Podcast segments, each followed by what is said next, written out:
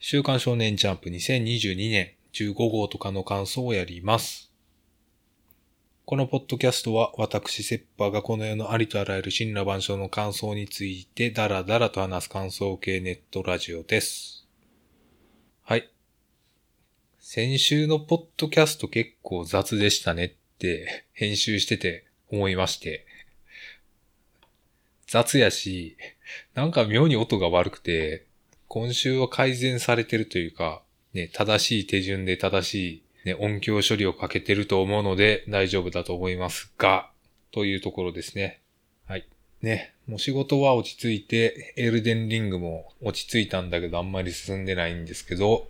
まあ、エルデンリングの話してもいいけど、まあとりあえずジャンプの話をしますか。えー、2022年15号の、えー週刊少年ジャンプですが、表紙関東からブラッククローバーです。より強く、より黒く、関東からブラッククローバーと。連載7周年突破記念。第6回グリモワール総選挙。今ちゃんと魔導士。あれ？魔導士ってこれグリモワールでいい？魔導書？魔導士まあいいや。魔導士やったわ。あれグリモワールは魔導書？まあ、今もう、ブラッククローバー、エアプぶりをね、発揮しているコメント連発してますけど、えー、とりあえず今週のトップ3ですけども、えー、ワンピース、ピピピ、ピピピ、ウィッチウォッチ、この3つとなりました。では、とりあえずブラッククローバーの話をするんですけども、するんだけども、先ほども言った通り、ブラッククローバーについては、もうほぼほぼ知らない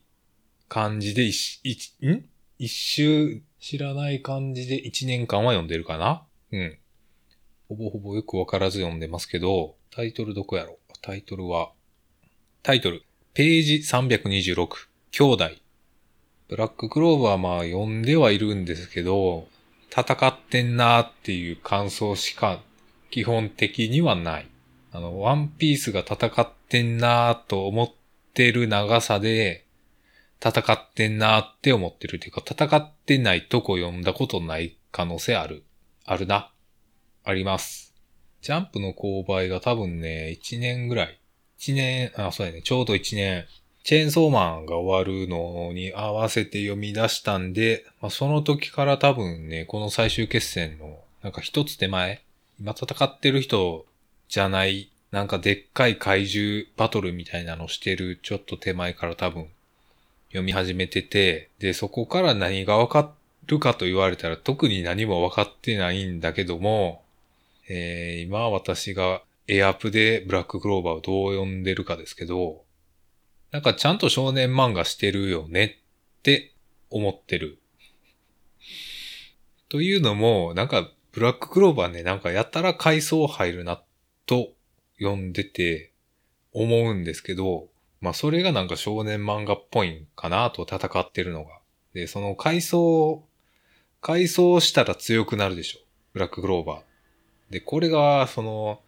気持ちで戦うみたいな。ね。気持ちが強い方が勝つじゃないけど、その勝ち負けにだいぶこの気持ちがどれぐらい乗ってるかが大事というか、その限界突破するにはやっぱ気持ちやろっていうのが、もう遺憾なく発揮されてる漫画やなというのがあるので、少年漫画っぽいなという印象に接続するっていう感じですね。で、なんか階層の入れ方がこのワンピースみたいにコマの外が黒くなって、ここは階層ですよっていうね、その切り分けじゃなくて、この一コマの中に、その今までの積み重ねた、その漫画的な、まあ、コマとか、なんならページ、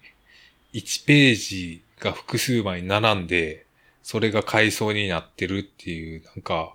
漫画そのものを階層してる時とかもあって、これなんか変わってんなーってちょくちょく思う。まあ、そこがちょっとこう、印象強いですね。あと戦ってんなーっていうね。で、この、その、まあ、階層ばっかしてるとは言わんけど、そこそこ階層によってこのパワーが発揮されてるっていうのは、下手したらお気持ちバトルになりかねないんですけど、そこバランスとって、そのお気持ちプラス、なぜ戦え、戦えてるか。なぜパワーアップするかとか、そこの理屈付けが割とちゃんとあるっぽく見えるので、お気持ちバトルになってないのは、うまいことやってんなって思ってます。はい。もうね、それぐらいしか言うことないっすわ。で、その、戦いの理屈は多分、多分あるんやろうな、とだけ思ってるんで、それが実際にあるのかないのかは、本当わかんないね。これは多分有識者に聞いたらわかるのかなとは思うけど、いや、なんとなくあるっぽいなーで済ませてますね。うん。てかそのあるっぽいなーがあるだけで、ね、上出来というか、そんなんなくてただ、ね、お気持ち強いから勝ちましたとか、全然あるからね。それに比べたらちゃんとしてるよね。うん。もうそれぐらいしか言うことないですね。その、キャラクター間のその、なんか、エモい エモいだろうな、みたいな。多分、エモい感じの、ね、掛け合いとか、今までの関係性からのこれみたいなのが多分あるんでしょうけど、まあ、今回のやつだったら兄弟っていうね、タイトルついてますけど、それの意味することは一切わかんないですけど、私はなんかあるんやろうなとは思ってます。まあ、それがちゃんと機能してるというか、なんか王道な少年漫画らしさと、そのお気持ちバトルのバランスと、あと普通に絵が上手いっていうのもあって読んでるな楽しめてるかどうかは微妙やけど。っていう感じですね。正直今戦ってる人がどれぐらい強いのかとかも全然わかんないですけどね。とりあえず強い。最強っぽい。けどなんかみんな、みんな頑張ってそれになんか立ち向かっていけてるみたいな。いや、わからんな。この、今のこの展開がブラッククローバーのその尺度の中で、ラスト付近なんか、なんか一つの盛り上がりのね、一部なのかというか、でもこれ、この人倒したら終わりそうな勢いではあると思うけど、それが結構長いことやってるよねとかもうこういう印象話しかできないのでそろそろ終わりましょう。はい。では、えー、今週のトップ、えー、珍しく、ワンピース。えー、第1043話、一緒に死のうよ。ああ、そういうタイトルか。まあ、このポッドキャストでワンピースあんまり取り上げないですけど、今週は良かったっすね。というか、あの、話進んだなっていうか、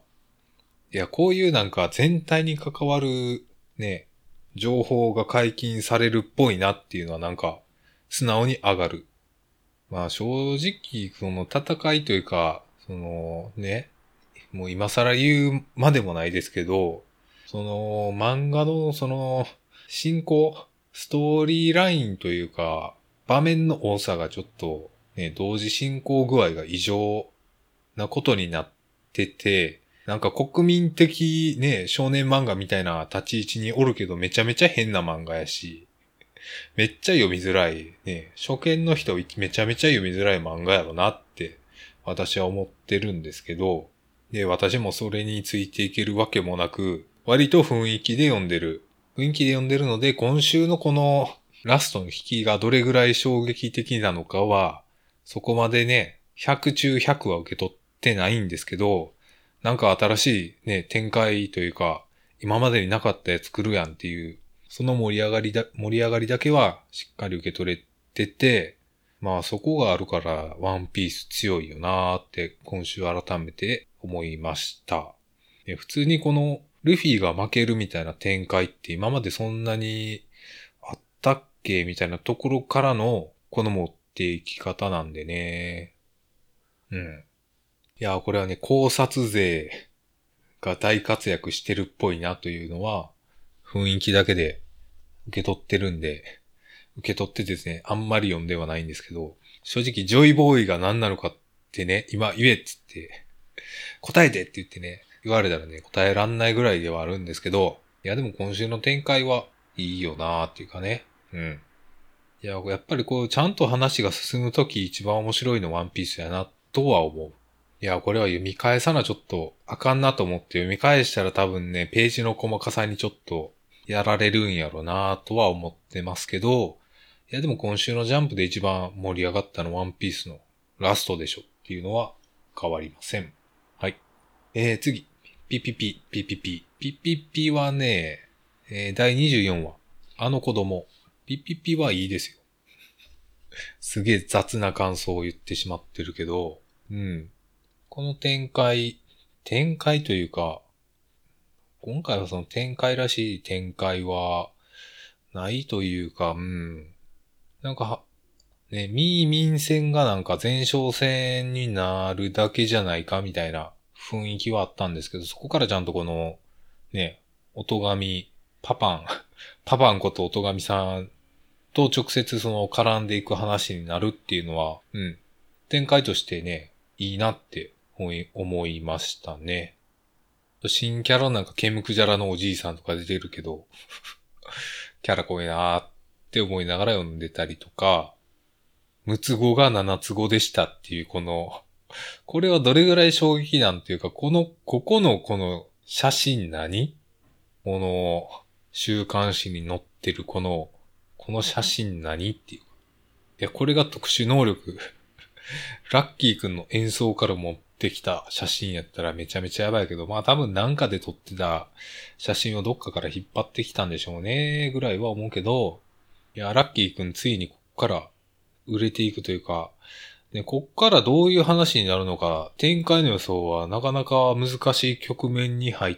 てきたけども、けどもやな。うん。全然わからんな。ミーミン、ミーミンとの、このコンテスト自体はまだ終わってないから、次でミーミンがなんかやってくるみたいな、あとメロリンとの関係性は何なんやろなっていうのはよくわからないのが来週やられるという、来週じゃない、次号か。事後センターカラーでやられるって感じなんですかね。なんか一人一人この兄弟を撃破していくみたいな、まあある意味もう、な、作業、ある意味かったるくなりがちなところをこうやって展開で見せていくのはうまいなって思います。はい。そこの展開の持っていき方はいいよなとか思いつつ、うん。これ以上はないな。はい。えー、次。ウィッチウォッチ。ウィッチウォッチ私は結構今週好きでしたね。えー、ウィッチウォッチは53、宇宙の深淵の黒い闇。確かに黒い闇でしたね、最後。まあ、今週その漫才をやっていこうみたいな、漫才やってみようみたいな。まあ、それだけなんですけど、まあ、これ これな、どこから言おうかな。まあ、まずこの、お笑い論というか、篠原先生のお笑い論みたいな感じに読めなくもないんですけど、まあ、それにしてはね、それ、お笑い論というか、漫画の、漫画のギャグ、ギャグ論、ギャグ論として取り上げていいかはちょっと微妙やなとは思いますね。ね、先生、篠原先生にインタビューしてこういう受け答えが出るかって言われたら多分出ないような気はするというか、まあ一部は出るだろうけど全てではないという感じがするので、まあ、今週のこのお笑い論を取り上げて篠原先生のお笑い論がどうのこうのっていう話にはさほどならないように思ってはいるんですけども、まあそれでもこの、それなりにリアリティのあるというか、そこそこ筋が通っている風な感じで読めるところはね、やっぱりこの解像度の高さ、ありとあらゆる物事の解像の、解像度の高さを漫画に落とし込むのは、やっぱうまいなーって思いました。もう偏見とかね。いろんな偏見とかあったよね。かっこつけサブカルクソ野郎。ここのお笑いに自信のある関西人と、かっこつけサブカルクソ野郎コンビの生きったら最悪の組み合わせとか、この辺のこのちょっと毒のある偏見の出し方とかもうまいなって思いますね。いや、ここ、で、そっからのこの、尖ってるから刺さるわけだよみたいなね、これ全然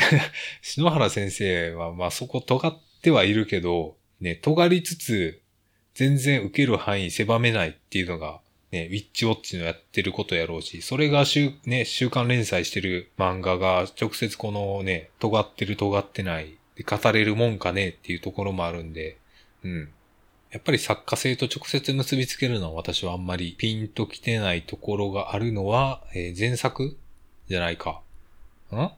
スケットダンス私も一切知らないんで、多分それのせいもあるかな、という感じなんですけど、いやー、この最後のところはね、共感性周知語、刺激されまくり。まあそこはいいんですけど、ね、この二人がなぜこうなったかはもうほぼほぼ自業自得なので、そうなりたくてなってるので、まあそこはいいんですけど、最後のこのね、オチの付け方ね、あ、これいいなって思いましたね。なんか爆発落ちとかありますけど、その逆に行く。爆発しない。ブラックホール落ちっていうのはなんか新しいなと思ったな。いやー、ここ、このオチ持ってこれるのがやっぱいいよなーって今週思ったんで、えー、3位に選びました。こういうなんかね、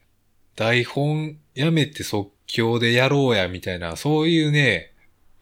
感じになるので、めちゃめちゃわかるというかね、ありそうってね、素直に思うところとかも、まあ解像度の高さが際立ってていいですよね。なんかこういうのあるよね。その、アーティストのファーストアルバムはしっかりしてて、セカンドはちょっと弾けた感じで、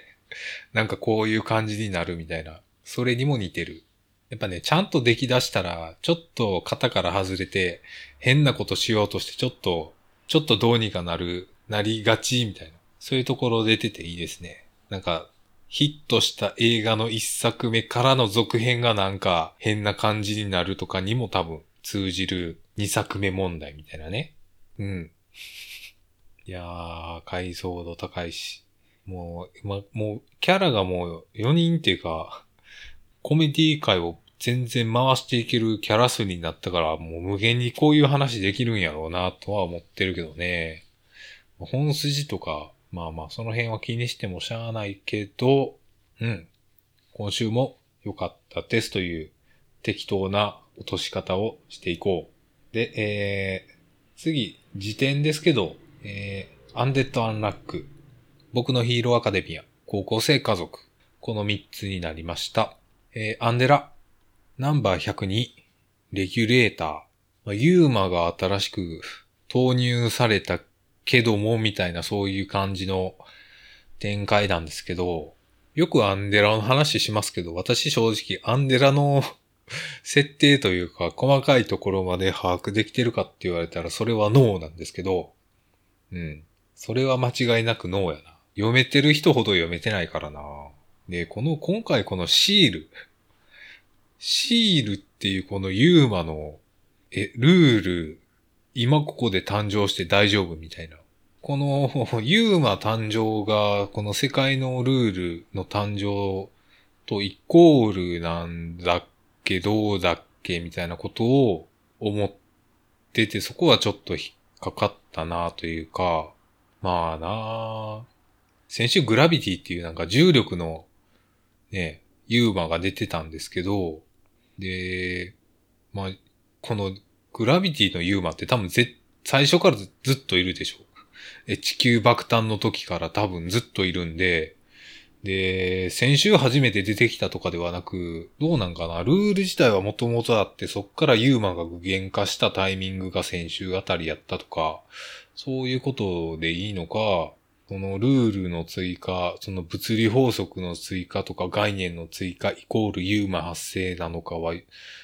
どっちやったっけ？って今週読んでて思いましたね。っていうところはちょっと謎というか、まあそこ、そんな細かいところを気にしても気にすんなって言われそうやけどな。っていうね。ね、封印しろ。シール。うん。シールイコール封印っていうのもちょっと ちょっとよくわからんけどなっていうところはある。あとちゃんと服装ダサいねっていう お前服ダサいなっていうツッコミをね、アンディがちゃんとしてるのが、いや、わかり、わかってていいなっていうか、じ、あの、作者書いててこれはちょっとあれやなって思ったんやろうなっていうね、思ってちゃんと言わせるっていうところはね、割と好きですね。まあ、これがどうなるかというか、まあ、その、アンデラ内の設定の整合性とか、取れてるかどうかとか気にしたらもう、おしまいですけどね。だって今もうグラビティ倒したけど重力ある風になってるしなっていうね。虫がおらんかったら、その、木々とかないでしょとか、花とか、どうやってね、受粉するんですか？みたいな、そういうところの話になるから、まあ別にその辺はいいんでしょうけど、それよりこの神が追加してきたユーマがもう一体いるのではないかっていうところが、個人的な展開として気になるのと、あと、アンディが助けたこの、子供が多分否定者なんでしょうけど、これがこのシール戦にどれぐらい関わってくるかあたりがちょっと気になっててます。はい。つうところですかね。まあ、安定のアンデラっぽい話をずっとやってて私がね、楽しみにしてるとこがずっとあっていいですねっていう感じです。はい。次、僕のヒーローアカデミア。ヒーローアカもね、面白いんですよ。そんな雑な感じでいいんかって言われたら困るんですけど、えー、ナンバー347、インフレーション。おー、そういうタイトルね。まあ、モノマくんが意外に頑張ってて、モノマだよって書かれてんのを笑うとか、いやー、ちゃんとミルコが活躍しようというか、生きててよかったなって。もうそこ、そこだけ、そこだけではないけど、うん。まあ、どこが、どこがと言われたら、どこがというにはちょっと、いろいろあるようでないようで、うん、やっぱ展開として、なような、時間軸がちょっと飛びてるというか、うん。短い間でいろいろやってるから、あげたはいいけど何を話していいかみたいなところではあるな。ぁまあ面白い。面白いよね、ぐらいしか言えやんな。あんまり言えることはないな。あげた割には。まあ言うとしたら、青の箱と違うなっていう 青の箱の告白とは真逆を言ってるなっていうぐらいしかないね。うん。いやー楽しいな。楽しいか？いや、楽しいよ。はい。自問自答してっけど。えー、最後、高校生家族。第77話。夜明けの恋。そんなタイトルか。高校生家族も、あの、バーチャルアマゾネスの下りをね、もうちょっと長く、長くというかもう、それで半分ぐらいやってくれてもよかったけど、そっから信勝、信勝から青山登場までのこの、ここ何っていう これ何っていうね。まあ、茶番、茶番というか、信勝がお母さん呼ばわりしてるのに誰も突っ込んでないところとか、青山いきなり出てくるとか、一郎さん、母さん、家谷っていうこのこのスリーショットおかしいでしょっていうか、もう、いやー全体的にいい感じの、いい感じの高校高校生家族っぷりやなっていうのがもう今週ずっとありましたね。いやー、いいな。全部いいな。全部いいし、オチの付け方。いや、ぽいな。そらそうなるよね。金曜やったらギリ良かったけどね。めちゃめちゃ平日でみんな徹夜した後、授業っていうね。いや、バーチャルアマゾネス、先週バーチャル、バーチャルアマゾネスを持ってきたのでもう満点やったなっていうところではありますが。いやー、こうやって読むとほんまにいろんなキャラがおるよねっていうか、最後にこの、この女性の件はなんかまた出てくるんかな解決したわけではないから、また出てくるんですかねとか適当なことを言って、言うぐらいしかないな。うん。特に言うことね。よし。以上。つうことで、今週、全部言い終わりましたけど、またまあ、つまんでつまんでいきましょうかね。呪術回戦休んでましたねっていう話ぐらいしかないな。その代言について何かを言うとかは無理なんで、えー、青の箱、シャープ44、かなってないよ。おまあ、青の箱、まあ、告白からどうするかっっていうところが一番の読みどころだったんですけど、あそこ保留にしたままでいけるんやっていうのは、うん、なんか筋が通っているようで通ってないようなというか、そこを保留の、保留にしたまま 進めるんやなっていうのはちょっと、まあ、進めるしかないよなっていうね。いやでもこれ保留にする、保留というか、大輝くんに答える気はあんまりなさそうというか、この大輝くんが答える間にこの、ね、千夏先輩をぶつけようっていう漫画的なこの、要請がめちゃめちゃ、めちゃめちゃ感じるけど、まあその要請はあって叱るべきなんですけど、いやー、これな 最後のページ見て私笑、笑って持ってますけど、いやーこれだって、ねえこれだってこっからもう人情沙汰になってもおかしくないでしょ。いや、人情沙汰にはならんけど、いや、ここのこの雰囲気の延長線上には人情沙汰あり得るよっていう感じになってきてちょっと面白いなっていうね。いやでもこっからこんなドロドロした話に多分しないだろうなとは思ってるんで、なんやろうね。なんか、いい感じに爽やかにするんやろうなとは思ってるけど、うーん。なんか、なんやろな。ひなちゃんが別に振られてもいい感じのバイブス持ってるのがやっぱり負けヒロインから出し切れてない感じはあるな。これで断られて、やっぱりねっつって泣いて、泣いて後悔してでも好きみたいな感じになるかって言われたら、いやでもそれはありえそうやな。うん。いやでもこっから戦うんやったら、もうそれはそれでいいと思います。はい。えー、っと、地球の子第4部、押しかけとやらずの雨。ん？どういう、どういうあれ？全然わからんけど、先週、あの、適当な感想でどういう漫画か分かったとか言ってたけど、いや、全然分かってなかったですね。これ、これなんか普通に子育て漫画やってるけど、これ私が危惧してたそれっておもろいんかっていう、おもろいんかというか、あんまり読みたくないやつやってんなーって私は思ってますね。子育てかーって。こそ、ーはーっていう感じで読んでます。っていうかこのめちゃめちゃ大事な、スーパーパワー持った子供を子育てするバックアップをなんかやらないというか、子育てを一人でやるっていうことの意味ってそういうことって私はちょっと思いましたけどね。隣の部屋に待機してるっていうか、え？別になんか、どういうことって、子育てってどういうことってちょっと読んでて不思議に思いましたね。いや、別に片付けとかさ、ね料理作ってもらうとかさ、別に一緒にやりゃいいやんっていうか、子育てとは何みたいな。なんで一人で子育てせなあかんっていうか、育て上げるとは何かみたいなさ、その辺が結構謎、謎いなというか、そこを組織、組織のそのコストのかけ具合とか、全然ね、もっとなんか予算あるでしょというか、そこのなんかバランス変やなとは思いましたけど、まあそれは全部この最後に持っていくための布石なんやなっていうところで、まあ気にせず言おうかなって思ってます。まあ多分そんなとこね、気にする漫画じゃないというか、基本的にはこのパワーと勢いでそこそこ、そこそこ細かいところはやりつつっていう感じやの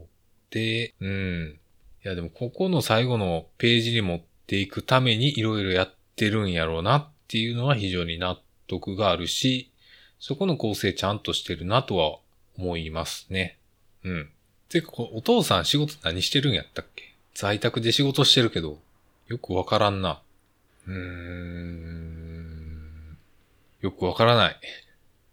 よくわからんっていうか、このまま着実に子供を育て上げていく話やったらどうしよう。超能力で5歳年取りましたとかでも全然いいけどねというか、ほんまにこのままこの子供が着実に成長していくだけの、だけのというか、それを見ていく漫画やったら、うーん。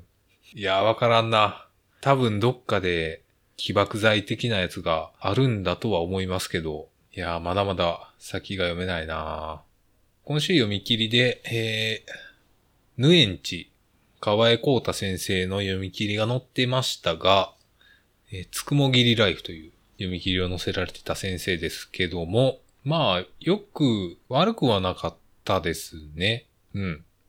なんとも言いづらいですね。なんかキャラデザとかになんか性癖というかフェチが出てるとは思うんですけど、その辺あんまりね、強く押し出すとか、そういう感じなくて、ストーリーをちゃんとやろうという感じではあるから、その辺はバランスとして割と好きだなぁとは思いましたが、まあ、全体的にちゃんとまとまってていいんじゃないですかぐらいのテンションで読みました。あと最後、主人公にこれ友達ができたのか、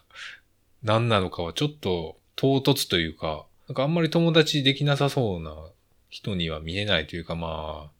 一人で飯食ってるぐらいで、うん、そこの描写で足りる、足りてるんかなというか、俺好きなんだよってまたここでも告白してる。告白はしてないな。まあ連載になるとかそういう感じの話ではないけど、まあそれなりにまとまってて私は嫌いではないです。という感じで読みました。はい。えー、あかね話第5話、第5席。まあ、弟子入りを着実にやりましたというところから、このシグマ師匠とかのやりとりちゃんとしてるというか、なんか大人としてちゃんとしてるなっていう感じは私は好きですね。で、そっからなんか新キャラ 新キャラまあ投入してくるこの感じもうまあまあまあ、あるよねっていう感じではあったんですけど、とかいろいろありつつ、やっぱあかねちゃんあかねちゃんのこの主人公としてのキャラ立ちが未だにまだ足りてないっていうのは全然あるなとは思ってますね。なんかスムーズな展開をここまでやっててるからこそ主人公にそこまであんまりないみたいな感じかな。いやー、シグマ師匠。シグマ師匠の株が上がったけど、まあそれはそれでよしか。うん。事後大蔵23ページと。いうところですね。はい。えー、逃げ上手の若君。逃げ若もね、基本的に面白かったですよ。ただ私、歴史に詳しくないので、この出てきた人が名前は知ってるなぐらいの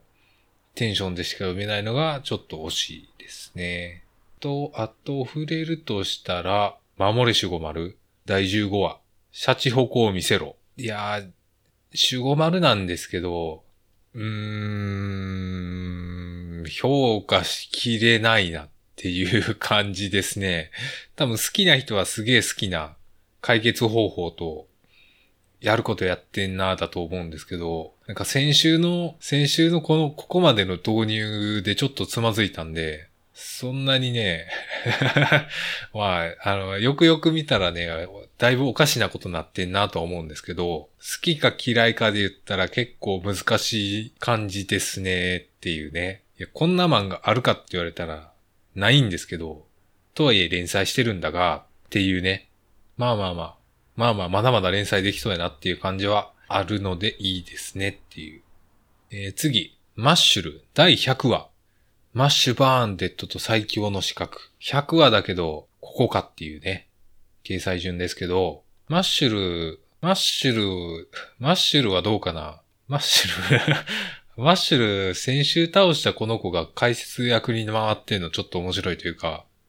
マッシュルそういうとこあるよなって読んでて思いましたが、マッシュルについては、今週読んだ分だと、なんかブラッククローバーと反対で、なんか一切その、階層とか、気持ちとか、そういうのは一切、戦闘には影響しない漫画やなって今週は読んでて思いましたね。基本的にはマッシュ君がどんなヘリクツこねて勝つかっていうのを、まあ、うまいこと見せる漫画だと思うんで、で、やってることって基本変わらないから、そこに気づくとちょっと、ちょっとあれってなるなっていうところはあるんですよね。今週とかも戦ってるけど、これが今までのあれとそこまで違いがあるかって言われたら、ね、改めてそういうところに気づくとちょっとテンションが下がってしまうところはあるよね、と、ね、ブラッククローバーを割とちゃんと話して今週マッシュルを読むと、その辺のことに思い至ったわけですよ。正直なぜ戦ってるのとかは、うん、よくわかってません。はい。怪しもん第15話。どんな時でも楽しそうだ。怪しもん悪くはない。悪くはない？怪しもんはこの最後、最後というか、うん。丸尾以外が活躍されてもなというか、うーん。天の活躍そんなに期待してたかと言われたら正直微妙やなとは思いつつ、最後のその敵の倒し方がかっこいい、かっこいいいいか悪いかと言われたら、うん、理屈はわかるけど、わかるけどやな。わかるけど素直にめちゃめちゃ上がるとかではないな。うん。という感じです。はい。えー、じゃあもう最後。ドロンドロロン。いや、ドロンドロロンが一番言いたいことある説。あるな。第14話、企み。なんか先週から、なんか、ドラとイイサナギの、なんかコンビが、なんか、ナロー小説かってぐらい、実力発揮。また俺何かやっちゃいました的な感じになってるの、あんまり受け付けてないですね、私は。これ、この漫画ってそういう漫画やっけってちょっと先週に引き続いて今週のこの、なんか体力測定みたいな、エラーで壊れるみたいな。いや、あるけど、あるけど、そこまで主人公を持ち上げていくんかって、ちょっとね、そこに乗り切れなかったりします。いや、すみません。何か不具合が起きたみたいでっていうか、不具合が起きたら爆発するのかっていうね、そんなことないやろ。いやー、あとここの1ページ目、1ページ目のこの侍たちのモブ感。いや、この、あと誰一人出てこないやろなっていうこのモブ感。いやー、この辺、この辺取り繕う気もないんやなっていうね。いやー、絶対ここ、ここの、このセリフとか、ざわついてる感じ込みでも、いやー、厚みのなさよっていうね。まあ、そこ気にするところではないんだろうけども、あとこの、最後のこの、もののけと人間が、すごいって言ってる、ここなんなん？これなんだ？この子がなんか、スパイとかそういう意味合いの引きなのか、単にすげえと思ってるだけなのかはよくわからんなってなりましたね。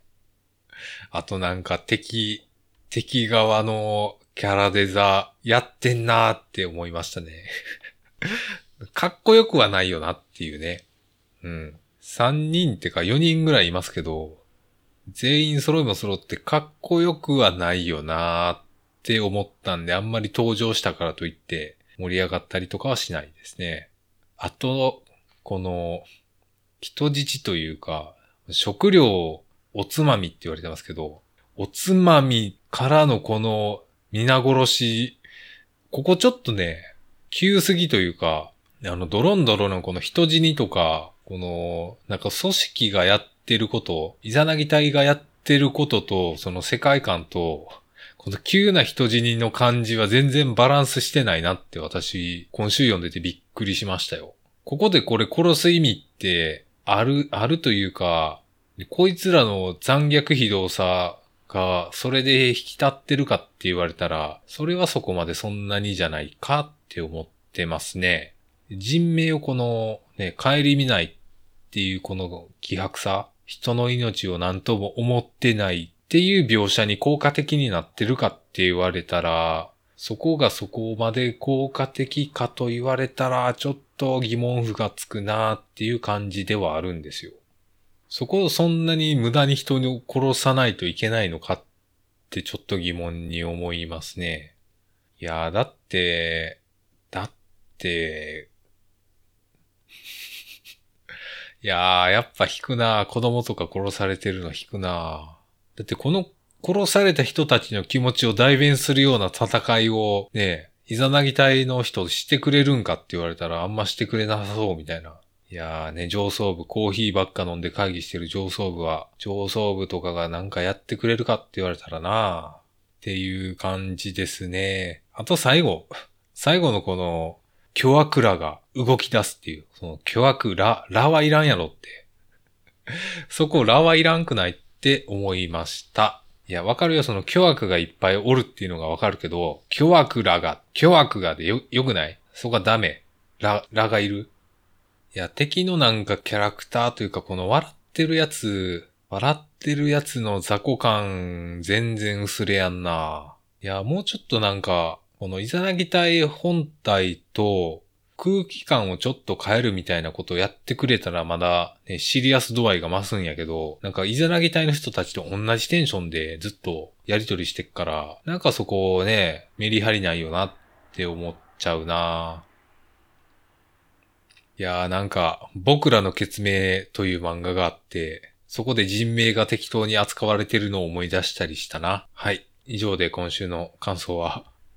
いや、その前に予告を読まないと。次号、衝撃の進学コース開催、ん？開校。集う個性は超高校級。来たれ、少年ジャンプ組。えー次号は、次号は、なんと3月19日、土曜日となぜか来週月曜日は祝日ということを私は知らなかったので朝びっくりしました。で、えーなんと、表紙が僕のヒーローアカデミアで、関東カラーが高校生家族という、驚愕の高校生家族が関東カラーっていうね。いやーこれはすごい。っていうか僕とロボコもなんかこういう感じやったよな。表紙はヒロアカで、関東カラーロボコみたいな。ギャグ漫画とヒロアカの組み合わせなんなんや。で、えー来週はピピピピピピ、えー呪術回戦が、えー救済から戻ってきて、茜話と夜桜産地。で、えーセンターから読み切り47ページ、エクソシストの清志くん、薄井正一先生の読み切りが載るそうですと。いや、夜桜さんちも今週、一切触れてなかったけど、まあ一切触れないには触れないなりの理由というか、何を話していいかよくわからん度合いで言うと、ブラッククローバーより、群を抜いてるからあんまり何も言えないっていうのが、本当のところなんですが、まあまあまあ、まあまあそんなことは言っても仕方ないので、ではもう今週の感想は以上です。マシュマロをやってます。ツイッターはアットとかの感想でやっております。それでは今週の感想は以上です。最後までお聴きいただきありがとうございました。それでは、さようなら。